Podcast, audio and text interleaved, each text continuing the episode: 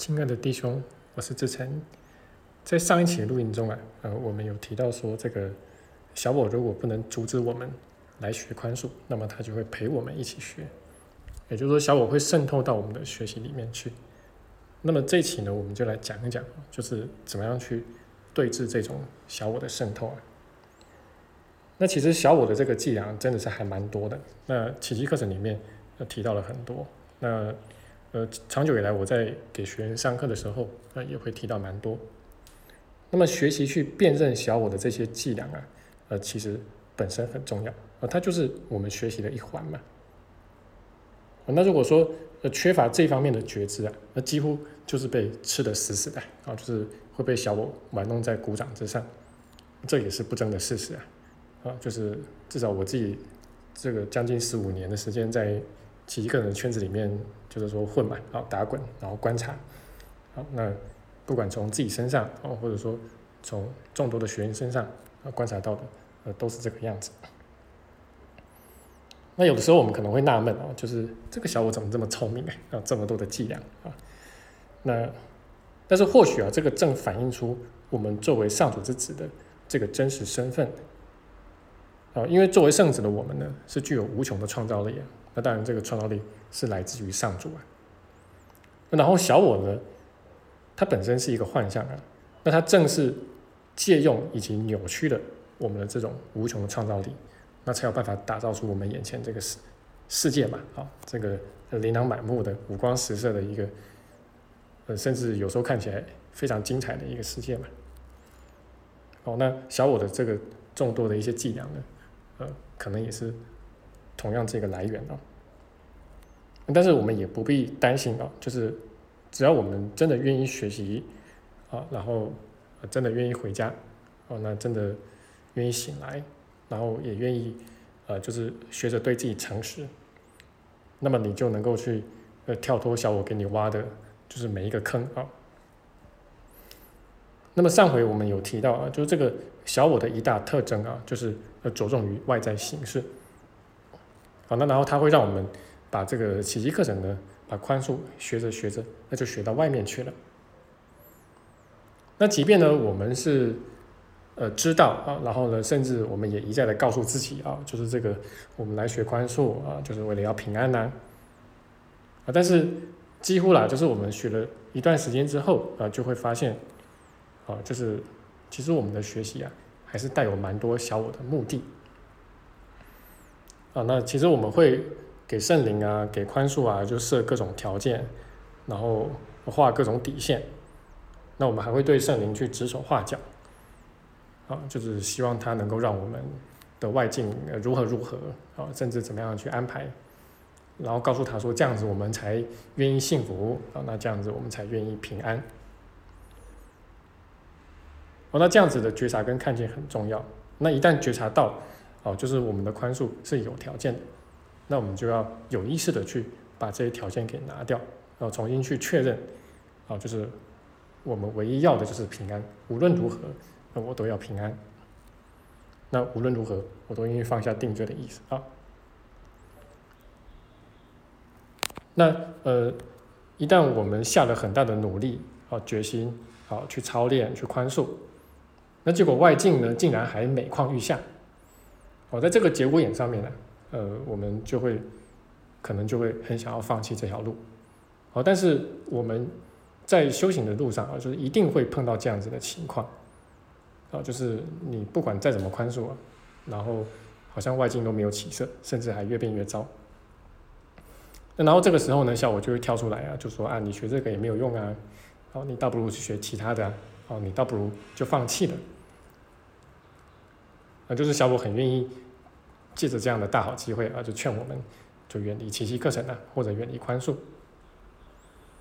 那但是在这样的节骨眼上面，正是我们需要去检视自己的那个学习动机嘛。啊，如果说哎外境没有按你的意思变好，那么那你就不愿意学习的话，那就表示你学习的动机是在外面嘛。好，那这个就已经背离了这个宽恕的真谛。好，那因为我们内在其实都有很多小我啊，所以我们才会需要来这边学习啊，然后才会需要操练嘛。那所以上面讲的这样的这个练习啊，就是需要不断的持续啊，就是说你要不断的去看到说，哎，你里面啊，就是说这个还有一些小我的目的在啊，你的学习还有一些小我的目的在，然后要有意识的把这些目的给拿掉，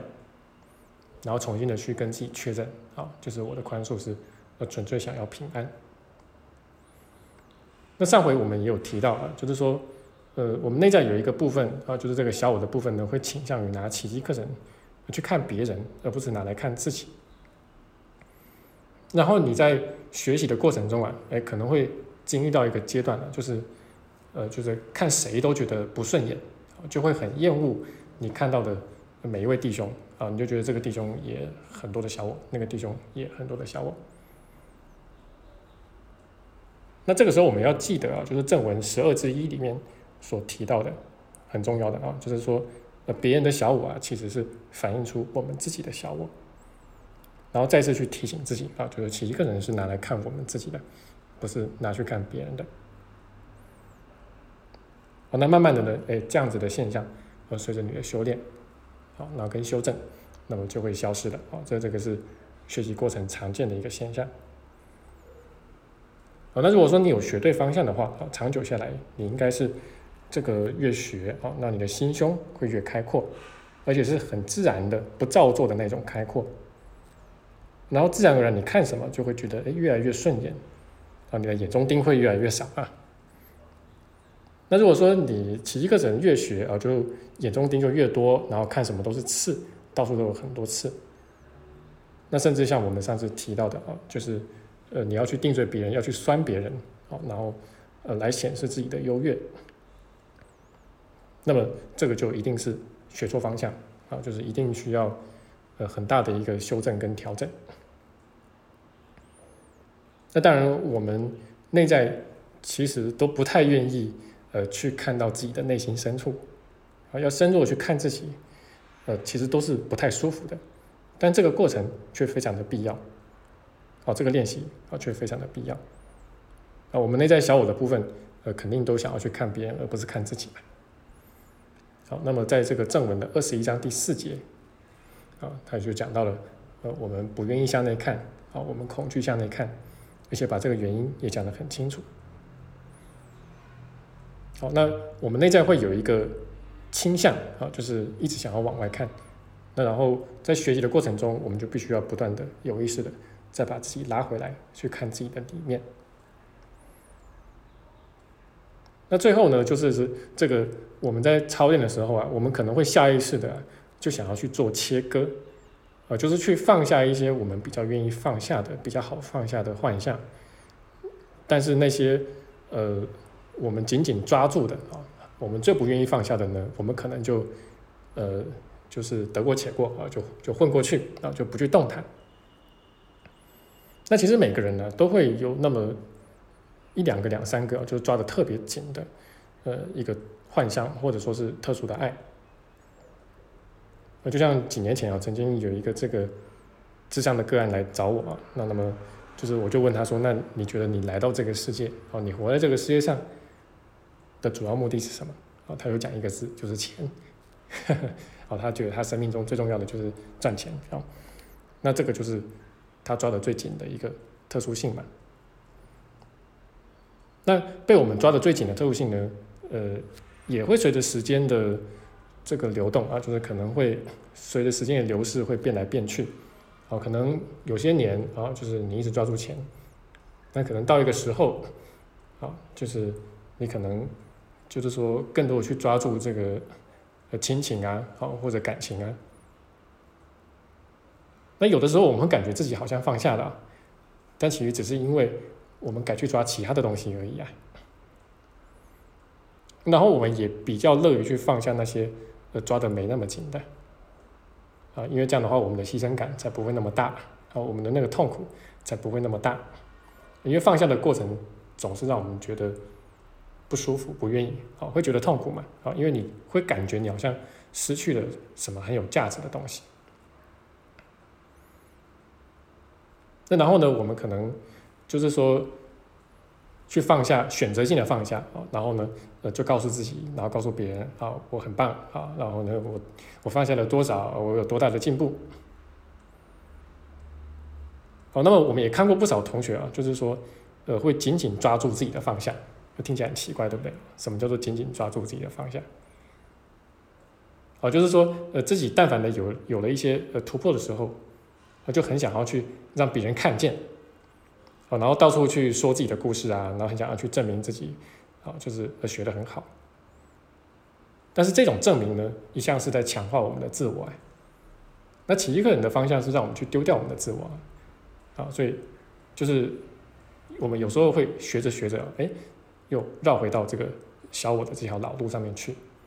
那这个也是我们需要去留意的部分。那最终我们会发现呢，就是连这个放下也得要放下。啊，我们如果把我们的这个放下跟一些宽恕体验，啊，就是呃抓得紧紧的，然后拿来当做是自己的特殊性，那这个就会再让我们掉回小我里面去。所以这个这个手册的一八九课啊，他就提醒我们说，呃，让我们去忘掉我们所学过的一切，呃，甚至忘掉奇迹课程，忘掉上主啊，因为毕竟我们对上主的认识也还很片面，甚至都还有很多小我的一些扭曲在，哦，然后让我们双手空空的来到上主面前。好，那这个就是我们今天的录音分享啊，那然后呃也很感谢，就是最近。赞助我们团队的同学，好，那让我们团队可以继续呃提供这个优质的服务。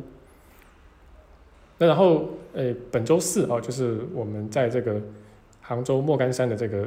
游学工作坊啊，就要正式开始啊。那如果呃你还想报名的话啊，就是请把握机会啊。那这个如果说这个呃你的时间比较紧，好，那么我们也欢迎你参加。就是周末这个两天的一个工作坊，那我们这次工作坊会是有史以来呃最落地的一次啊，因为就从我们眼前面临的种种切身的问题出发，那然后具体来谈一谈怎么去面对未来以及面对不确定性。好，那这就是我们今天的呃录音内容啊，那然后希望对你的学习有所帮助，也很欢迎你把它分享给有需要的弟兄。